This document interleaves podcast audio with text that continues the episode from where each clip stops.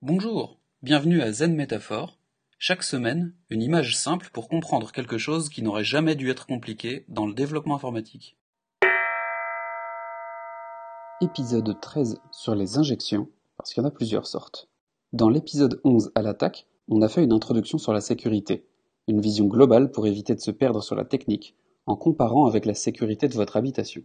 Et pour mieux se protéger, il est important de comprendre comment pense l'attaquant et comment les points techniques de la sécurité se traduisent dans le monde réel. Enfin, plutôt le monde physique, par opposition à virtuel ou numérique, parce que vu la place des technologies dans notre vie, le monde numérique est tout à fait réel. Je vais me baser sur 12 erreurs classiques citées par le projet OWASP, Open Web Application Security Project, que je classe grossièrement en usage de documents falsifiés, la porte était restée ouverte, j'ai laissé trop d'informations à l'attaquant. Encore une fois, je ne veux pas vous empêcher de dormir la nuit, mais après avoir acheté et fait installer une porte d'entrée très solide avec des clés très compliquées, c'est sûr qu'on se sentirait bête d'avoir laissé le garage ouvert ou la clé sur la porte. Pour aujourd'hui, on se contentera des documents faux et usage de faux. Un ordre arrive, vous croyez qu'il faut l'exécuter, mais il s'agit en fait d'un mensonge placé là par un attaquant.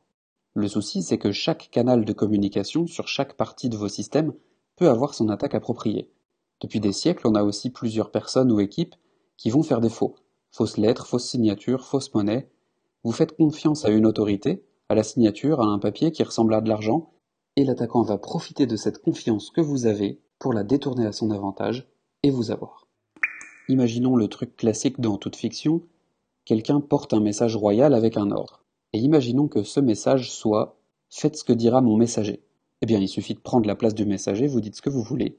Vous venez d'injecter votre volonté dans les ordres du roi.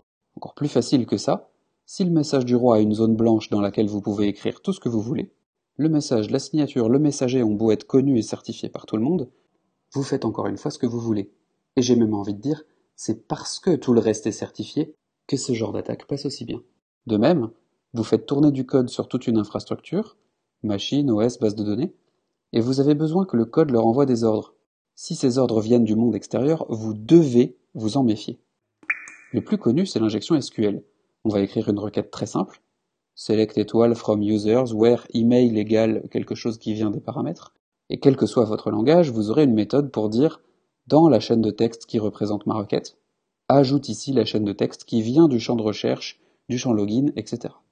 Et si dans le champ de recherche en question je mets quelque chose qui ressemble à du code SQL, je peux par exemple faire croire que la chaîne email est finie, avec un caractère simple quote ou double quote, donc qui ressemble à des apostrophes ou des guillemets, mettre un point virgule pour faire croire que la requête est finie, et là je continue à écrire le code SQL que je veux pour détruire ou récupérer vos données, un mot de passe admin par exemple, comme ça après je peux faire tout ce que je veux, et enfin je termine en mettant le reste en commentaire pour éviter toute erreur de syntaxe. Ça y est, votre base de données fait confiance à la chaîne de caractères ainsi envoyée, mais elle contient de quoi vous attaquer de l'intérieur. En Ruby on Rails, comme dans la plupart des frameworks web ou des bibliothèques qui veulent accéder à la base de données, on trouvera des mécanismes qui évitent cela en interdisant ou en échappant les caractères. Tout guillemet contenu dans le paramètre email sera traduit afin que la base de données comprenne que ce caractère double quote ne signifie pas fin de chaîne, mais plutôt un guillemet dans la recherche. Par exemple, en Ruby on Rails, person.where email est le paramètre email envoyé. Rails comprend qu'il y a une requête à trous, comprend quelles sont les parties à remplir dans les trous et va s'occuper de traduire tous les caractères spéciaux potentiellement dangereux dans ces parties qui viennent de l'extérieur. Et en fait, dès que vous parlez à quelqu'un qui vous fait confiance, c'est le même problème. Il existe l'injection shell qui envoie des commandes à votre ligne de commande et via laquelle on peut attaquer le système d'exploitation du serveur. Et on retrouve les mêmes mécanismes d'attaque dans le XSS Cross-Site Scripting. Le but pour l'attaquant est d'écrire du JavaScript qui va tourner sur la même page que votre site. Par exemple, si dans mon champ email de tout à l'heure j'écris du JavaScript, et que dans une page vous l'affichez sans échapper les caractères. Eh bien j'ai déjà gagné en quelque sorte. Gagné? Eh oui, parce que en tant qu'attaquant, je peux voir plein de choses, comme vos cookies, et envoyer tout ce que je trouve sur un autre site. Par exemple, récupérer votre session sur votre banque en ligne, et du coup émettre des virements. Enfin, en JavaScript, en affichage ou autre, si j'arrive à vous faire cliquer sur un lien qui vous sort du site en question, je peux faire du phishing ou hameçonnage en français. Au lieu d'aller sur le site de votre banque, l'attaquant va pouvoir vous renvoyer sur un site qui lui appartient, aux mêmes couleurs, et par exemple, il peut vous faire croire que vous êtes déconnecté. Du coup, vous rentrez votre login et mot de passe en vous disant qu'il y a un truc bizarre, mais vous n'y faites pas gaffe. Et donc là, vous venez de lui donner les clés de la baraque, il fait ce qu'il veut. Là, c'est plus du tout une histoire de sécurité sur votre site, mais d'un filoutage classique où on vous met de la poudre aux yeux pour avoir des infos confidentielles. Bon, en même temps, vous pouvez au moins de votre côté et pour vos utilisateurs éviter le XSS, et pour les redirections intempestives, à minima les éviter, les interdire, les rendre plus visibles ou plus évidentes. Si je dois me reconnecter à ma banque juste après avoir vu Attention, vous allez quitter notre espace sécurisé, là je fais un peu plus attention. Et voilà, donc c'est pour ça que quand on voit des démos de sécurité, quand on voit un peu de code écrit euh, alerte à un certain message, et un pop-up navigateur qui prouve que ce code a été exécuté, bien sûr ça ne fait rien de grave, mais ce que ça veut dire c'est que la personne vient de vous prouver que vous êtes vulnérable à un XSS et des redirections vers un site vérolé.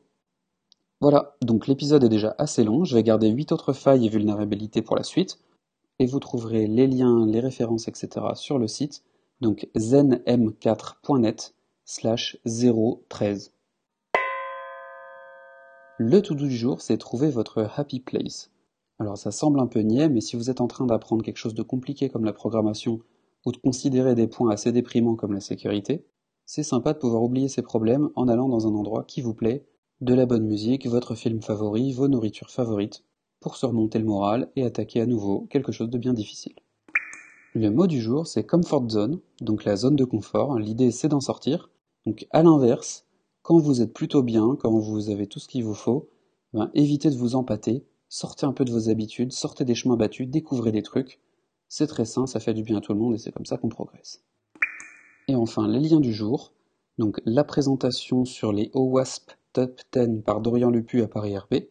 Concise et efficace, en tout cas c'est une bonne intro, vous chercherez le reste tout seul.